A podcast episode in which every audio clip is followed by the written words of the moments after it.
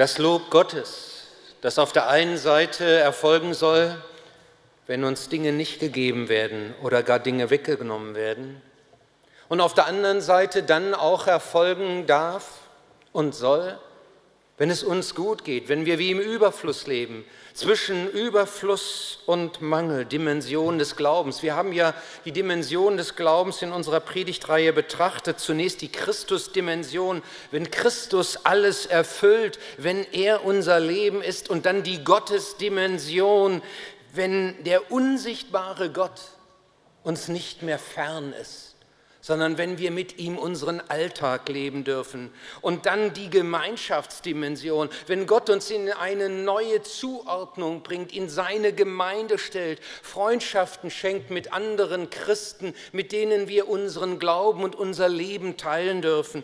Und am letzten Sonntag die Innendimension, wenn lebendiger Glaube die Prioritäten in unserem Leben verändert und was vorher so wichtig uns erschien, auf einmal einen anderen Rang bekommt, so wie Paulus es ausdrückt, gegenüber dem unvergleichlichen Gewinn, dass Jesus Christus jetzt mein Herr ist, hat alles andere seinen Wert verloren. Und heute wollen wir zum Schluss die Außendimension betrachten, das, was von außen auf uns einwirkt, an guten aber auch an Dingen, an Problemen, Nöten, Dingen, mit denen jeder zu tun hat, ob Christ oder nicht Christ. Mancher hat viel zu tragen, mancher wenig. Aber eins gilt für alle, für jeden von uns, jeder trägt sein Päckchen oder eben sein Paket. Aber wie damit umgehen? Wie damit umgehen? Und darauf geht Paulus zum Schluss seines Schreibens an die Philippa ein. Wir haben das bereits in der Lesung gehört, wie er sagt, sorgt euch um nichts, sondern in allen Dingen lasst eure Bitten in Gebet und Flehen mit Danksagung vor Gott kund werden. Richtet eure Gedanken ganz auf die Dinge, die wahr und achtenswert sind. Und dann fährt er fort, ich bin aber hoch erfreut in dem Herrn, dass ihr wieder eifrig geworden seid, für mich zu sorgen. Ihr wart zwar immer darauf bedacht, aber die Zeit hat es nicht zugelassen. Ich sage das nicht, weil ich Mangel habe, denn ich habe gelernt, mir genügen zu lassen, wie es mir auch geht. Ich kann niedrig sein und kann hoch sein. Mir ist alles und jedes vertraut, beides. Satt sein und Hunger. Beides. Überfluss haben und Mangel leiden. Ich vermag alles durch den, der mich mächtig macht.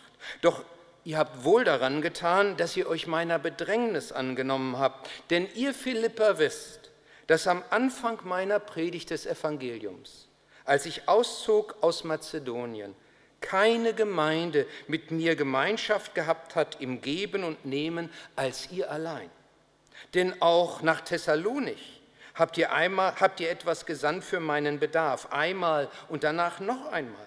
Nicht, dass ich das Geschenk suche, sondern ich suche die Frucht, damit sie euch reichlich angerechnet wird. Ich habe aber alles erhalten und habe Überfluss. Ich habe in Fülle, nachdem ich durch Epaphroditus empfangen habe, was von euch gekommen ist. Ein lieblicher Geruch, ein angenehmes Opfer, Gott gefällig.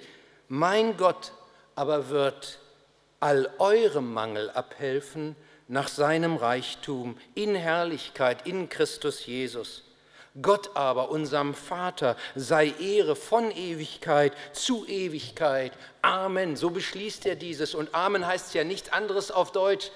Das stimmt, das ist so. Wahrlich, es ist so. Paulus sagt hier, Sorgen als erstes, Sorgen sind nicht länger unsere Sache allein. Christlicher Umgang mit Sorgen, mit Problemen heißt, wir teilen sie mit Christus, wir teilen sie Christus mit und wir teilen sie mit Christus. Wendet euch vielmehr in jeder Lage mit Bitten und Flehen und voll Dankbarkeit an Gott und bringt eure Anliegen vor ihn. Das ist eine bewusste Entscheidung, indem ich sage, ich will nicht mehr alles allein tragen, was mich beschäftigt. Christliche Existenz heißt mit Christus das Leben teilen. Wendet euch in jeder Lage an ihn. Wenn wir Freude haben, dann teilen wir sie mit Christus und sagen, danke Herr. Da braucht gar nicht ein langes Gebet zu sein. Ein Herzensruf von uns, der aber eben von Herzen kommt. Und genauso dürfen wir das, was uns bedrückt, beschäftigt, ihm bringen. Wir, wir entscheiden uns, unser Leben mit Christus zu teilen. Im alltäglichen Leben macht es ja viel aus, wenn wir jemand an unserer Seite wissen, der ganz zu uns gehört. Das gehört zum Glück einer Ehe. Wenn ich weiß, sie steht zu mir und sie weiß, jawohl, er steht auch so zu mir. Wenn ich abends spät nach Hause komme und noch Licht brennt im Haus, dann freue ich mich. Warum? Dann kann ich gleich mal mitteilen, was mich bewegt. Manchmal bin ich allerdings auch so müde, dass ich meinen Mund nicht mehr aufkriege. Und das bedauert dann meine Frau.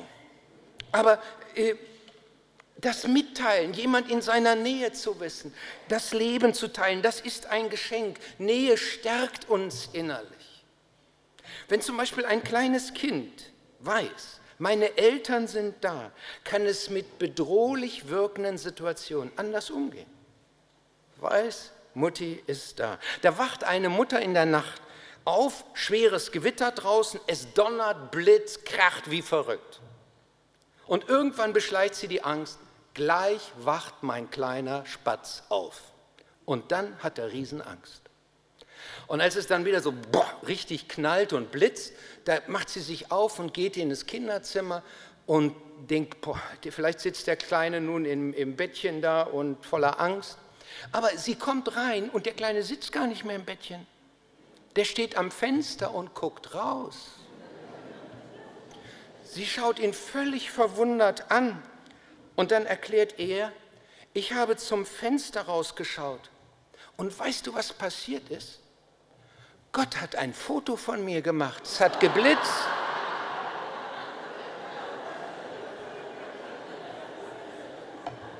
Der hat ein völlig anderes Verständnis.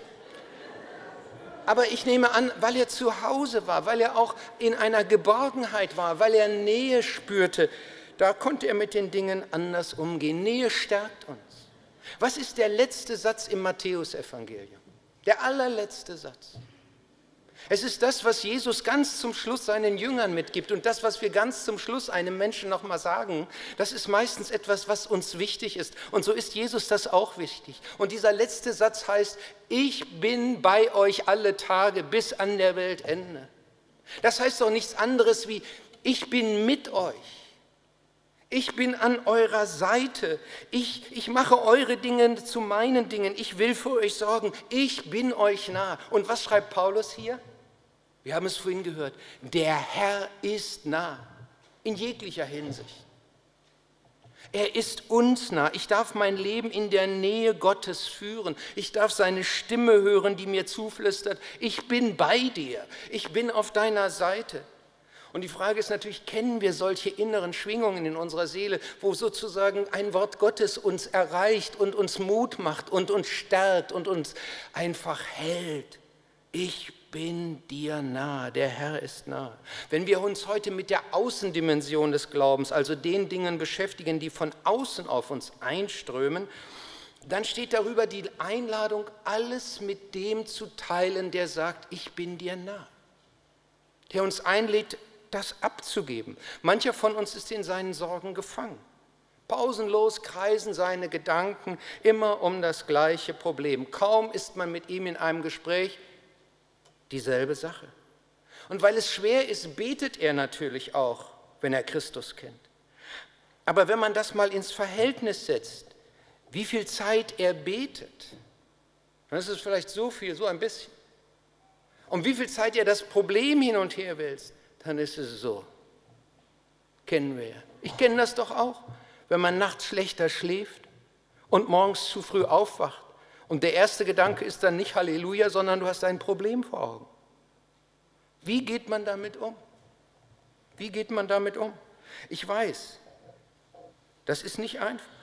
Er, Paulus sagt hier, richtet eure Gedanken ganz auf die Dinge, die wahr und achtenswert sind. Richtet eure Gedanken immer wieder auf Christus, könnten wir auch sagen. Gebt ihm es immer wieder ab. Aber das Problem ist, die Dinge rollen zurück. Die rollen immer wieder zurück. Das ist wie Sisyphus, der die Kugel auf den Berg schiebt und die rollt immer wieder runter. Und was mache ich dann? Ein ganz einfacher Rat. Schieb so lange es geht. Immer wieder. Gib immer wieder neu ab. Immer wieder neu ab. Lass dich nicht entmutigen. Der Herr ist nah. Der Herr hilft. Und die Frage ist, wollen wir uns darauf stützen? Gibt es etwas, wo wir gerade heute sagen, das möchte ich ihm jetzt geben? Vielleicht kommt eine Stimme in uns, die sagt, das hast du ihm schon hundertmal gegeben, es nützt doch nichts. Ich mache dir jetzt Mut, innerlich so einen Schritt zu gehen und zu sagen, jawohl, ich lasse mich nicht entmutigen. Aber damit stehen wir vor einem Problem und einem entscheidenden Punkt, mit dem viele irgendwie nicht richtig zurechtkommen, nämlich die Frage, was darf ich eigentlich erwarten, wenn ich mein Problem abgebe? Und Paulus kommt hier auf seine eigene Situation zu sprechen und erklärt, ich weiß, was es heißt, sich einschränken zu müssen. Ich weiß, wie es ist, wenn alles im Überfluss zur Verfügung steht. Mit allem bin ich voll und ganz vertraut, satt zu sein und zu hungern, Überfluss zu haben und Entbehrungen zu ertragen. Er sagt, das weiß ich. Aber wir stellen uns Gottes Handeln oft in einem bestimmten Sinn, äh, bestimmten Art und Weise vor. Wenn wir Jesus Christus unsere Sorgen geben, dann erwarten wir eigentlich, dass diese Sorge dann auch beseitigt ist, dass wir nicht länger damit zu tun haben. Und wenn das geschieht, dann sagen wir, Gott hat eingegriffen. Aber wenn es nicht geschieht, wenn es nicht geschieht, hat Gott dann nicht gehandelt? Handelt er nicht? Hat er versagt? Habe ich nicht genug geglaubt? Und seien wir mal ehrlich, Gottes außerordentliches Eingreifen ist doch nicht unsere ständige Erfahrung. Wenn wir fragen, wo haben wir Gott außerordentlich erlebt, kann es sein, dass wir eine ganze Zeit, vielleicht eine ganz lange Zeit zurückblicken. Und weil es eher selten geschieht, meint mancher, es ist besser, damit du erst gar nicht enttäuscht wirst, nicht Außergewöhnliches zu erwarten, sondern bitte lieber Gott um Kraft, um Geduld. Und dann stehen sich zwei Auffassungen gegenüber. Die einen sagen, wenn du glaubst, dann hilft dir Gott, dann geht es voran, dann wird es besser. Das ist Evangelium. Du erlebst Wunder, du erlebst Heilung, du erlebst Gottes Eingreifen bis hinein in die finanziellen Nöte deines Lebens. Und die anderen sagen, ho, wenn du zum Glauben kommst, dann hast du Probleme, die du vorher gar nicht hattest. Kriegst äh, Wind von vorne, von anderen, die diesen Glauben nicht mit dir teilen. Gott nimmt dir nicht deine Not, deine Krankheit. Er möchte, dass du sie trägst, dass du sie tapfer aushältst. Nun, wer hat recht? Wer liegt hier richtig? In diesem Abschnitt sagt Paulus etwas ganz Entscheidendes dazu. Er sagt, beides ist verkehrt. Beides ist verkehrt. Beides sind falsche Vorstellungen von Gottes Handeln. Paulus sagt von sich, ich weiß, was es heißt, sich einschränken zu müssen und ich weiß, wie es ist, wenn alles im Überfluss zur Verfügung steht. Ich kann Überfluss haben und Mangel ertragen. Beides gehört zum Leben des Christen. Das eine ist dabei aber nicht größer als das andere, obwohl wir natürlich uns immer das Wegnehmen der Probleme wünschen. Aber Paulus schließt gleichermaßen beides ein. Ich kann niedrig sein und kann hoch sein. Ich, mir ist alles und jedes vertraut. Beides, satt sein und hungern. Beides, Überfluss haben und Mangel leiden. Ich habe gelernt, mir genügen zu lassen, wie es auch geht. Das ist geistlicher Umgang mit Nöten. Unser Glaube bewegt sich zwischen Überfluss und Mangel, zwischen Heilung und Krankheit, zwischen Hilfe und bleibender Not. Ich kann Not aushalten. Ich habe gelernt, mir genügen zu lassen, wie es auch geht. Und ich kann auch erleben und erlebe auch Gottes wunderbares Eingreifen. Und dafür ist gerade die Gemeinde in Philippi ein, ein starkes Beispiel. Denn als Paulus dort zum ersten Mal war, was erlebte er? Er erlebte, dass er unter falschen Anschuldigungen in ein, ins Gefängnis geworfen wurde. Vorher hatte man ihn hart mit Stöcken öffentlich geschlagen. Sein Rücken war sehr wahrscheinlich blutig. Dann hat man ihn in einen Holzstock gelegt. Das ist sozusagen ein Holzbalken, der dort ausgekerbt ist, wo man die Beine festmacht, auch meistens noch die Arme. Und dann wird dann ein anderer Holzbalken draufgelegt, sodass man sich nicht mehr bewegen kann. Und da lag er nun. Und was passierte? Er betete, er lobte Gott, un unglaublich in dieser Situation eigentlich. Und was passierte? Ein Erdbeben erfolgte. Und das sprengte all das. Und auf einmal sprangen diese Balken voneinander weg und die Türen sprangen auf. Und es ging noch weiter. Er kam nicht nur so aus dem Gefängnis raus, sondern am nächsten Tag wurde klar, er war völlig zu Unrecht da reingesteckt worden. Und als die ihn nun heimlich wegschicken wollten, sagte er, nichts mit heimlich. Die sollen hierher kommen und sich öffentlich vor aller Mann entschuldigen. Das sagt er auch, um, die, um, der Gemeinde einen anderen Stand für die Zukunft zu geben. Nicht, dass die dann immer alle sagen, ja, ihr habt ja, seid gegründet worden von so einem äh, Kriminellen da. Nein. Er erlebte Gottes Wunder in einer Weise, das ist kaum zu glauben. Und, und dann, jetzt wo er den Brief an die Philippa schreibt, wie sieht da seine Situation aus? Jetzt auch zu Unrecht im Gefängnis, zu, seit fünf Jahren festgehalten. Und was sagt er jetzt? Ich kann niedrig sein und kann hoch sein. Ich kann im Gefängnis stecken bleiben oder wundersame Befreiung erleben. Mir ist alles und jedes vertraut, beides. Satt sein und hungern, beides. Überfluss haben und Mangel leiden. Das eine schließt das andere nicht aus und das eine ist auch nicht größer als das andere. Natürlich, wir wünschen uns immer das Wegnehmen. Aber was ist, die, was ist das größere Wunder, dass du in so einer Sache durchhältst oder aber, dass die Türen aufgehen? Paulus sagt, beides gehört zum Glauben. Und deshalb heißt seine Schlussfolgerung, ich habe gelernt, mir genügen zu lassen, wie es mir auch geht. Ich vermag alles durch den, der mich mächtig macht. Und das ist der entscheidende Punkt.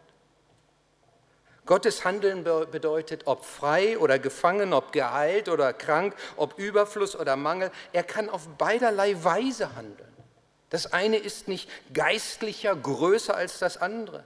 Gottes Eingreifen ist nicht auf eine Form, bestimmte Form beschränkt. Er verspricht uns weder ein sorgenfreies Leben, noch sagt er, dass wir immer alles nur aushalten müssen und dass wir von ihm keine Wunder erwarten dürften heute mehr. Nein, beides gilt.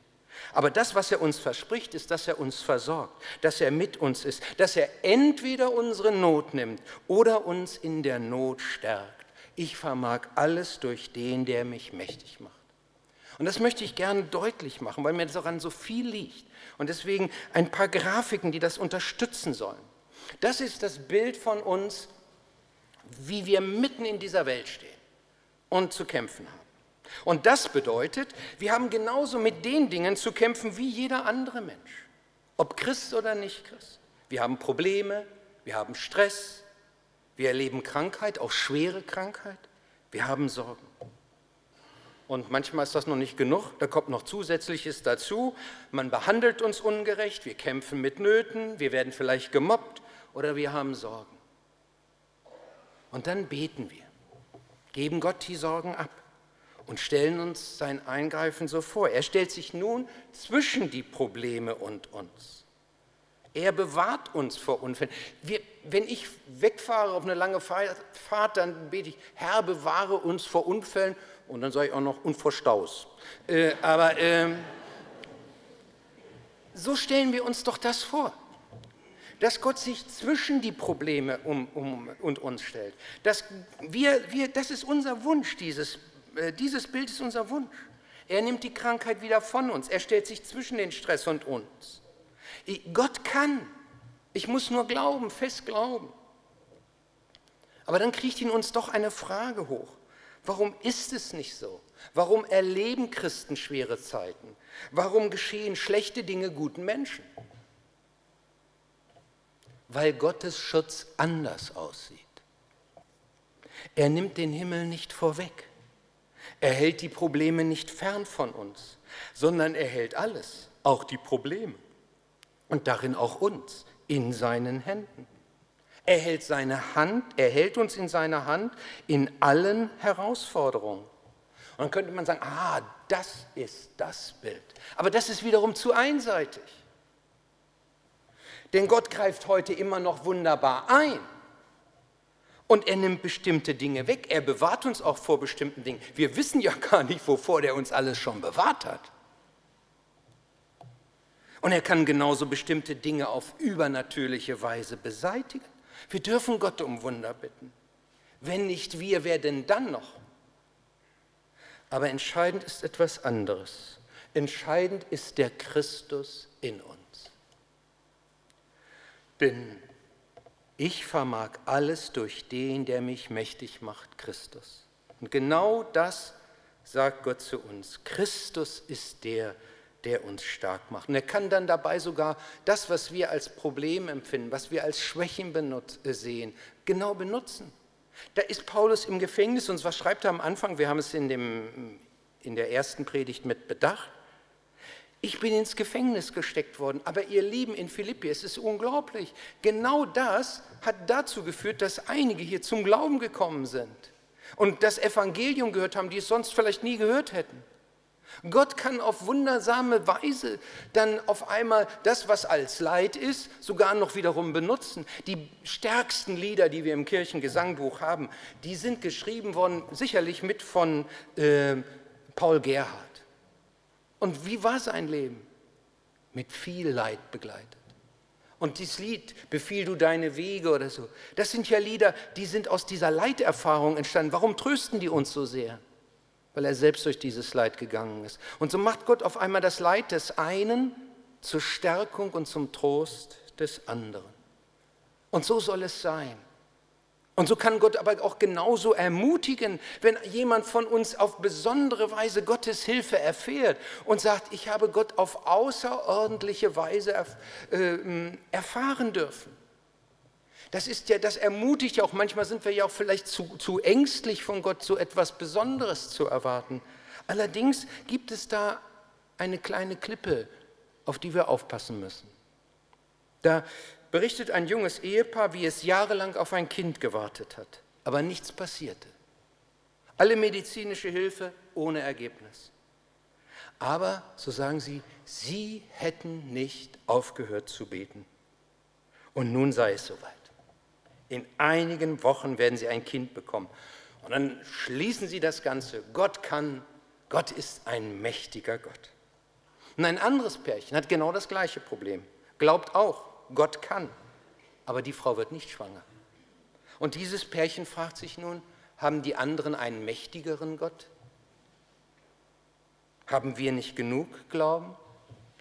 Und die, die einen, die erfüllt sind, dass Gott gehandelt hat, so wie sie es verstehen, die sind natürlich voller Freude. Und je freudiger und größer sie das erzählen, desto bedrückter sind die, die das genau nicht erleben. Das ist, wenn wir nur ein einseitiges Verständnis von Gottes Handeln haben. Was ist denn das größere Wunder? Dass Gott, dass, dass das Pärchen das erlebt, dass Gott nun sozusagen ein Kind ihnen schenkt. Das wird das sicherlich sagen. Das Pärchen aber das sagen müsste, für uns sieht Gottes Handeln so aus, dass wir jeden Tag um seine Kraft bitten müssen, jeden Tag um seine Hilfe bitten müssen, damit wir damit zurechtkommen. Und hat uns bis heute durchgeführt. Das wird es vielleicht nicht so groß sagen.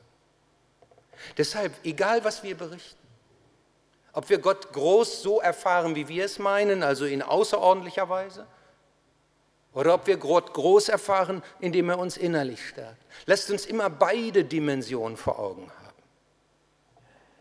damit wir auch nicht den einen zur Last werden. Und wenn, wenn wir das begriffen haben, dann, dann haben wir die Bandbreite von Gottes Handeln vor Augen. Eins dürfen wir immer von Gott erwarten. Entweder du nimmst mir die Not oder du trägst mich durch. Entweder du nimmst mir die Not oder du trägst mich durch. Das ist das, wo, wo wir mit Flehen, mit Bitten, Bitten, Flehen ist ja intensives Bitten, zu Gott kommen dürfen.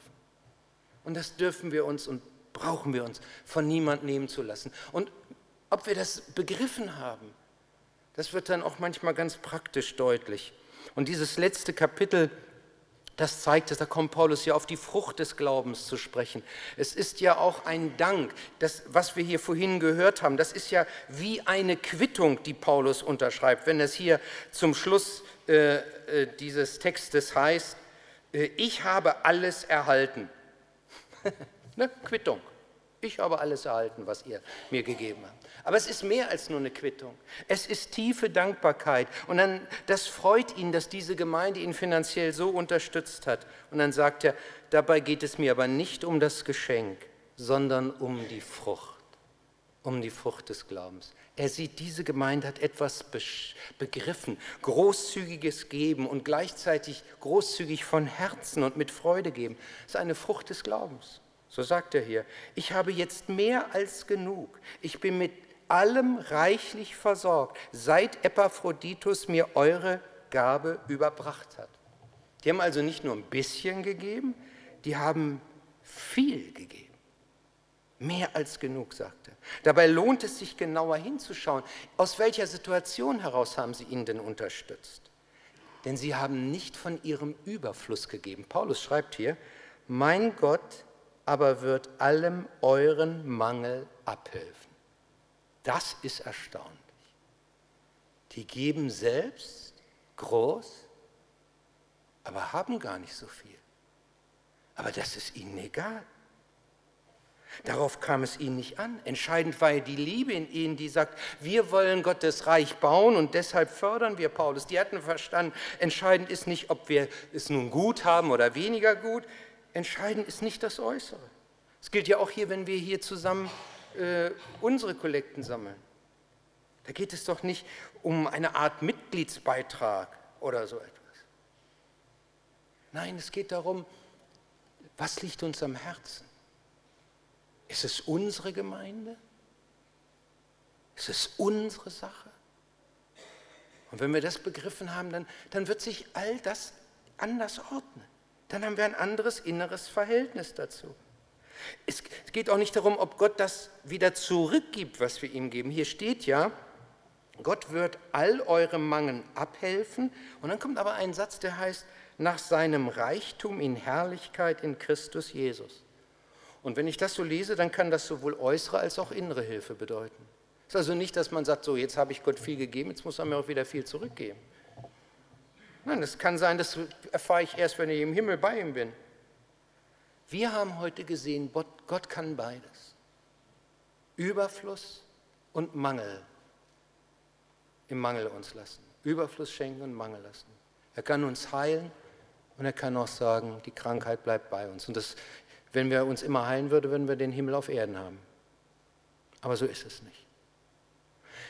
Das Entscheidende ist, dass in jeder Situation, wie wir sind, ob er nun äußerlich eingreift oder uns stärkt, wir erwarten, er ist der, der uns hält, der uns in seinen Händen hat.